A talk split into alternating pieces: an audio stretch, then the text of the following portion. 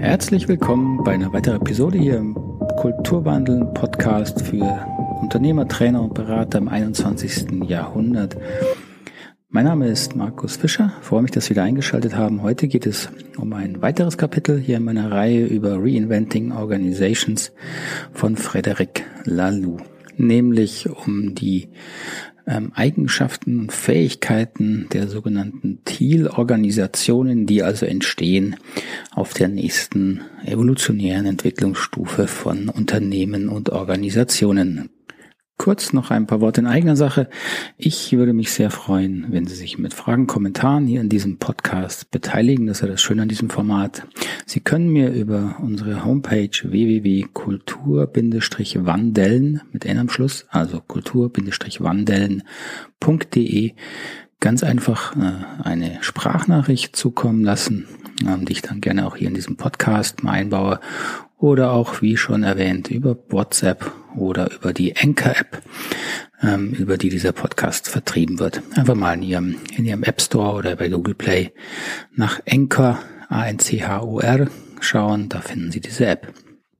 Und wenn Sie neben dem Podcast hören auch was aktiv tun möchten für den Kulturwandel, ähm, auf der gleichen Homepage kultur-wandeln.de finden Sie natürlich neben unserem Beratungsangebot jetzt auch ganz neu eine Online-Akademie, wo Angebote für Führungskräfte, für Trainer und Berater ähm, stehen, die Sie online absolvieren können.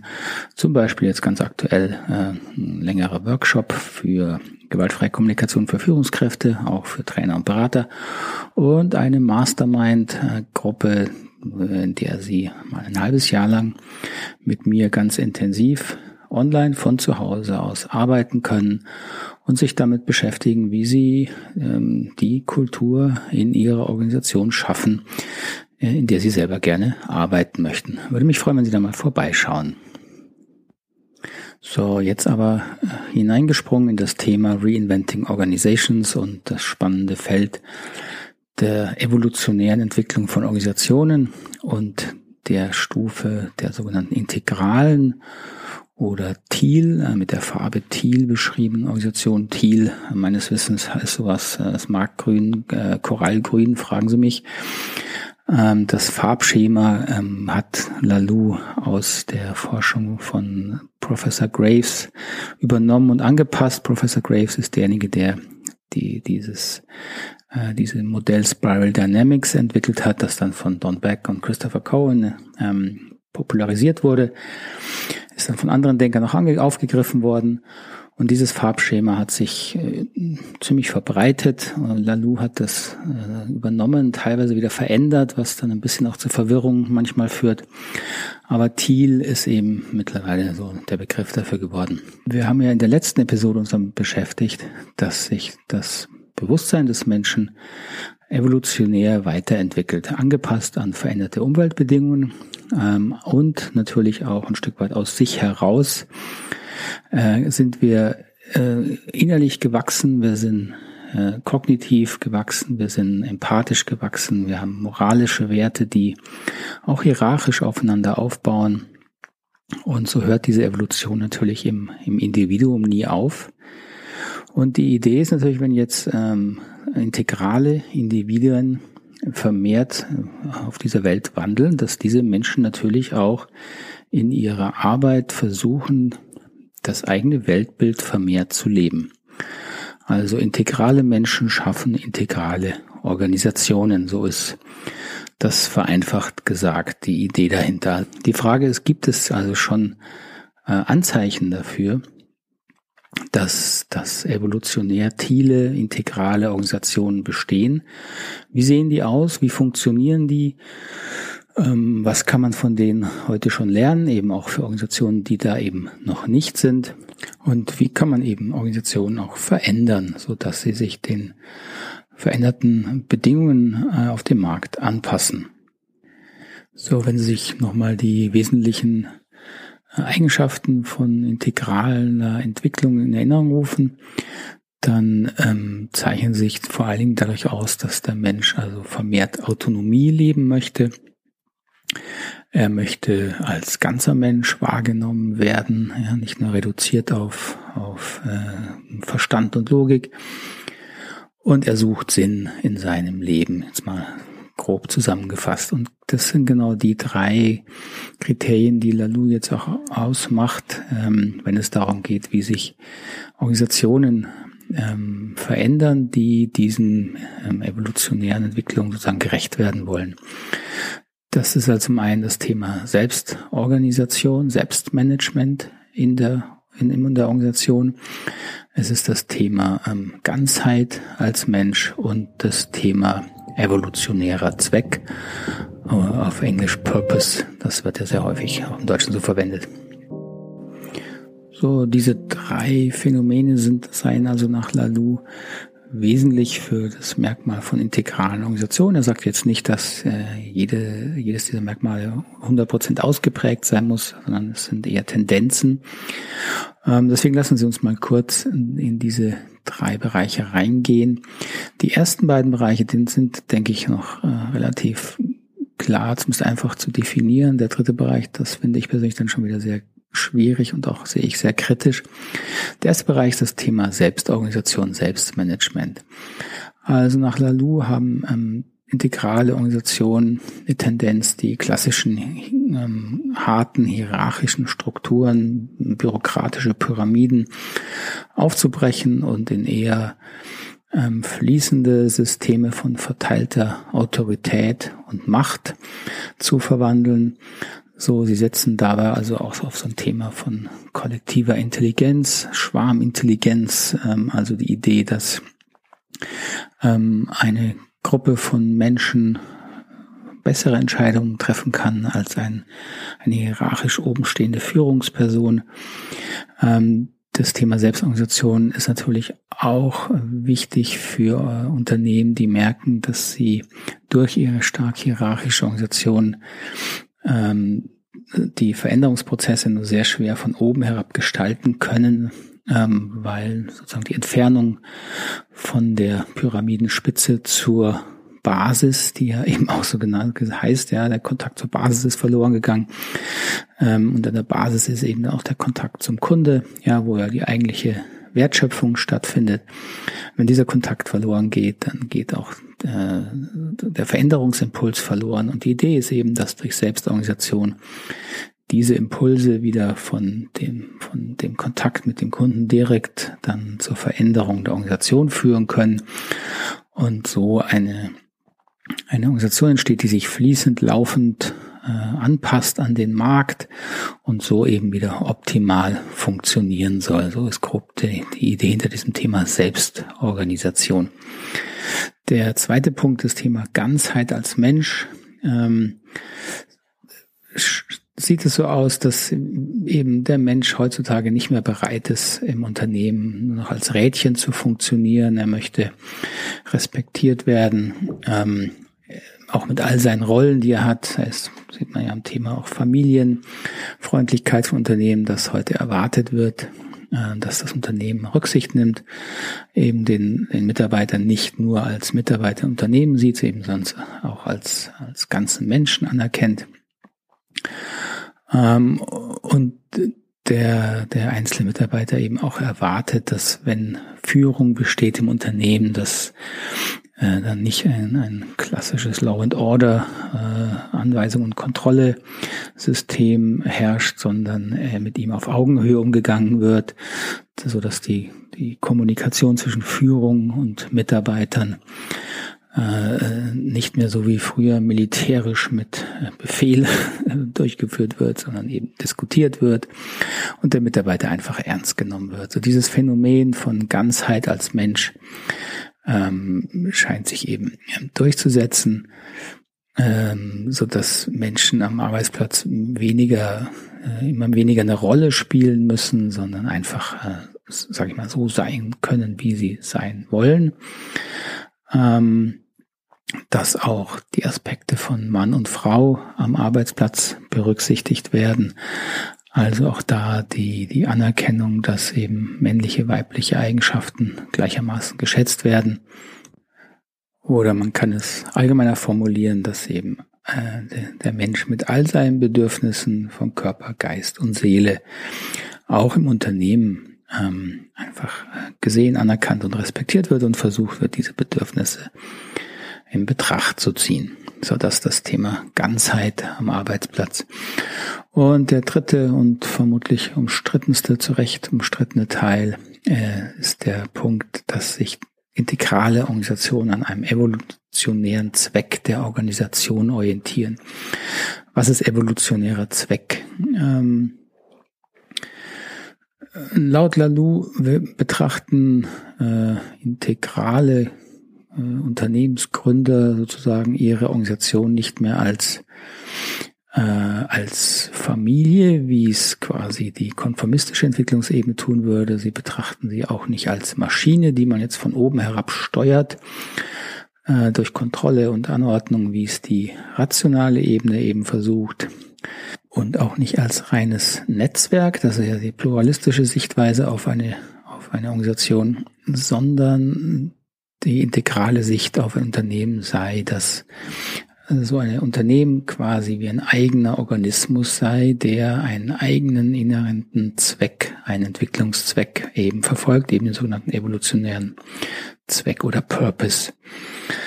Ähm, also nach diesem Verständnis führt man quasi ein Unternehmen, äh, in dem man äh, in, in das Unternehmen hineinhorcht, wie es Lalou wirklich auch nennt, und versucht zu verstehen, wo will sich das Unternehmen als Unternehmen hin entwickeln.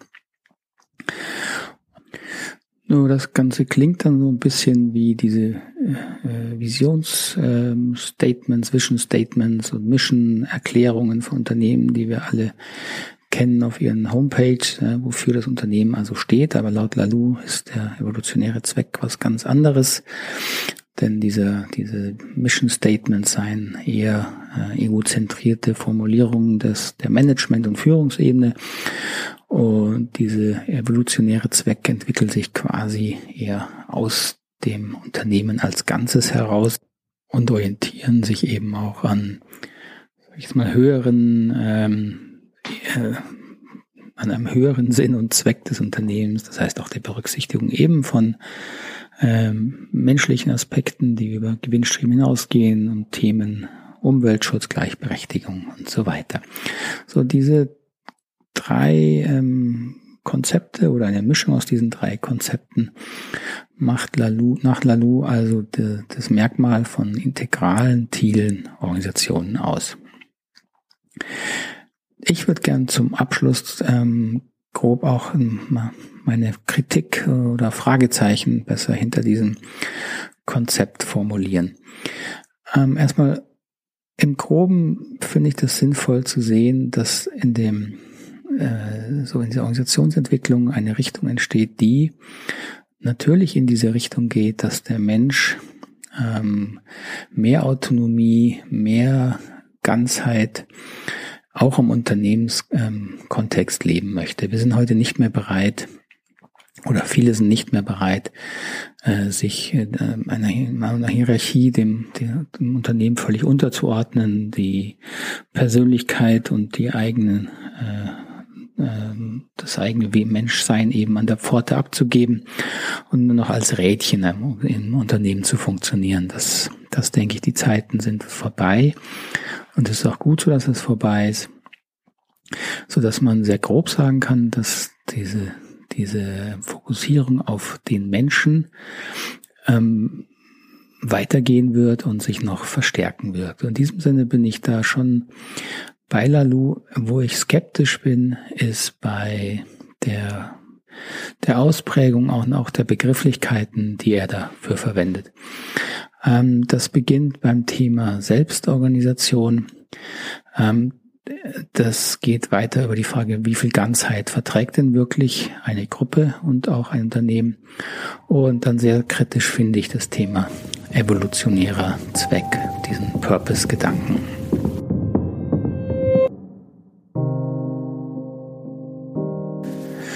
Das Thema Selbstorganisation ist eben nicht unkritisch zu sehen. Ähm, Selbstorganisation äh, in einem Unternehmen ist ja kein Selbstzweck, sondern es soll ja dazu dienen, die äh, Geschäftsprozesse, die das Unternehmen am Leben erhalten, äh, besser zu organisieren. Und natürlich, wenn Menschen mehr Freude haben im Unternehmen, arbeiten sie meistens zumindest auch ähm, besser und sinnvoller. Und wenn Menschen mehr Autonomie dafür haben wollen, das heißt bis hin zu sich mehr selber organisieren wollen, ist es natürlich naheliegend, ähm, diese Autonomie auch in die Gruppen zu geben. Das heißt, ähm, Entscheidungsprozesse vermehrt in Gruppen ähm, zu verlagern. Dabei wird aber häufig übersehen, dass Selbstorganisation ähm, eben eine sehr, sehr hohe Anforderung an die Mitarbeiter stellt. Denn ähm, sich selbst im Sinne des, Organis des äh, Unternehmens gut zu organisieren, erfordert eben sehr viel Klarheit ähm, über meine eigene Rolle, die ich in dieser Gruppe habe. Es erfordert ähm, Klarheit. Wenn ich spreche, spreche ich jetzt aus meinen eigenen egozentrischen Wünschen, die ja auch okay sind, aber die nicht immer hilfreich sind. Oder, oder spreche ich auch im Sinne der, der Gruppe oder sogar des ganzen Unternehmens. Ähm, die Selbstorganisation braucht im Allgemeinen sehr viel Führung von außen. Äh, eine Gruppe, ähm, die sich selbst organisiert und ähm, Schwierigkeiten bekommt, also auch wenn Konflikte entstehen, zerbricht auch ganz schnell, wenn von außen nicht äh, ein, eine Führung äh, vorhanden ist, ein Rahmen vorhanden ist, der dafür sorgt, dass auch solche Prozesse aufgefangen werden, diese schwierigen, ähm, auch konfliktösen Prozesse können die wenigsten Gruppen aus sich heraus gut lösen. Und es gibt noch einen ganzen Schwung weiterer Probleme, die eben mit Selbstorganisation bestehen. Wir dürfen nicht übersehen, dass wir in Deutschland und Europa auch schon mal eine große Welle von ähm, Selbstorganisation hatten. Das hieß dann früher Selbstverwaltung, ein bisschen verälteter Begriff. Ähm, ähm, so, es gab mal eine, eine Bewegung äh, in den 60er, 70er Jahren, wo Selbstverwaltung eine ganz große äh, Resonanz hatte. Da wollten eben aufgrund der Aufbruchsbewegung und der grünen Bewegung, äh, Hippie-Bewegung, die Menschen nicht mehr sich diesen bösen Autoritäten unterordnen und haben Unternehmen und Organisationen gegründet, wo eben Basisdemokratie angesagt war. Ähm, von diesen Unternehmen gibt es heute meines Wissens keine mehr, die nennenswert am Markt sind. Und die Gründe sind eben häufig in, in unzureichenden und, und ineffizienten inneren Prozessen, weil eben Selbstverwaltung, Selbstorganisation wirklich ein schwieriges Konzept ist. Ähnliches trifft auf das Thema Ganzheit zu. Ähm, also so sehr ich natürlich befürworte viele Aspekte in diesem äh, in diesem Bereich, so muss man sich schon fragen, und das, das zeigt sich auch in der Praxis, ähm, wie viel Ganzheit verträgt denn eine Gruppe, wenn sie noch zusammenarbeiten will. Also darf hier wirklich jeder in jedem Moment alle Bedürfnisse äußern. Macht das überhaupt Sinn? Das macht es eben meistens nicht aus meiner Sicht, sondern auch hier braucht es eine hohe Klarheit beim Individuum, welches was, was von dem, was ich hier zeige, ist wirklich angemessen im Kontext eben doch eines Unternehmens und einer Zusammenarbeit. Und ähm, wenn eben Menschen dann anfangen, ihre ungesunden äh, Strukturen und emotionalen Prozesse in der Gruppe auszuleben und es keine klare Führung gibt, die da, die das durchblickt und äh, leitet, ähm, dann äh, wird so eine Gruppe auch ganz schnell äh, damit überfordert sein und dann gibt es sehr, sehr viele Probleme. Also auch hier ist die Frage, was heißt denn Ganzheit wirklich? Wie viel Ganzheit verträgt so ein, eine Gruppe? Sehr kritisch bin ich mit dem dritten Punkt, dem sogenannten evolutionären Zweck, dem Purpose. Ähm, also was ich da bei Lalou lese, überzeugt mich ehrlich gesagt überhaupt nicht. Ich glaube nicht, dass ein, ein Unternehmen aus sich heraus einen Zweck entwickelt. Ähm, ein Unternehmen besteht im Wesentlichen und was im Wesentlichen nur aus den Menschen, die dort arbeiten. Ähm, und natürlich entwickelt sich da eine bestimmte Kultur, ja, das ist aber eine Innenkultur, die hat jetzt keinen eigenen Zweck, sondern die dient einfach der, der Strukturierung und Organisation der Zusammenarbeit, ähm, dass da ein, ein inhärenter Zweck ist, dafür gibt es aus meiner Sicht überhaupt keine äh, überhaupt keine Beweise und Fakten. Und auch das, was Lalou schreibt, ähm, klingt mir einfach nach den altbekannten Vision Statements, die man in sehr vielen Unternehmen liest. Vielleicht ein bisschen mehr fokussiert auf die Themen Umwelt und soziale Entwicklungen. Aber das unterscheidet sich deswegen nicht grundsätzlich von dem, ähm, was auch äh, andere Unternehmen in dem Bereich als sich als Vision Statement auf die Fahnen schreiben. Ähm, ich glaube ganz im Gegenteil, dass ähm, Unternehmen sehr viel mehr ähm, durch die durch die Führung, die Gründungsgeschichte bestimmt wird und durch die Story, die Geschichte, die in dieser Gründung liegt, sozusagen schon die, die Ausrichtung gelegt wird. Also ein, ein Unternehmen, das heute ein Sozialunternehmen von jungen Leuten gegründet wird, ähm, wird eine ganz andere, natürlich äh, innere Geschichte entwickeln, was, was Sinn und Zweck ist, was wichtig ist in diesem Unternehmen, wie man zusammenarbeitet und wofür man arbeitet. Und diese Story hängt an den an den Gründern vor allen Dingen erstmal. Ja, diese Geschichte wird von diesen Gründern in das Unternehmen gebracht und gehalten. Und wenn sich diese Geschichte sozusagen ähm, hält im Unternehmen und verbreitet wird, dann äh, ist das das, was das Unternehmen prägt und die Weiterentwicklung prägt. Ich glaube nicht, dass sich da äh, ein, ein inhärenter Purpose äh, ausbildet, ich sehe jetzt schon, dass natürlich dieses Thema Zweck, evolutionärer Zweck, sich wahnsinnig gut verkaufen lässt. Es entstehen die ersten Workshops von Trainern. Wie finde ich den evolutionären Purpose im Unternehmen? Äh, gerade ist das erste Buch dazu erschienen.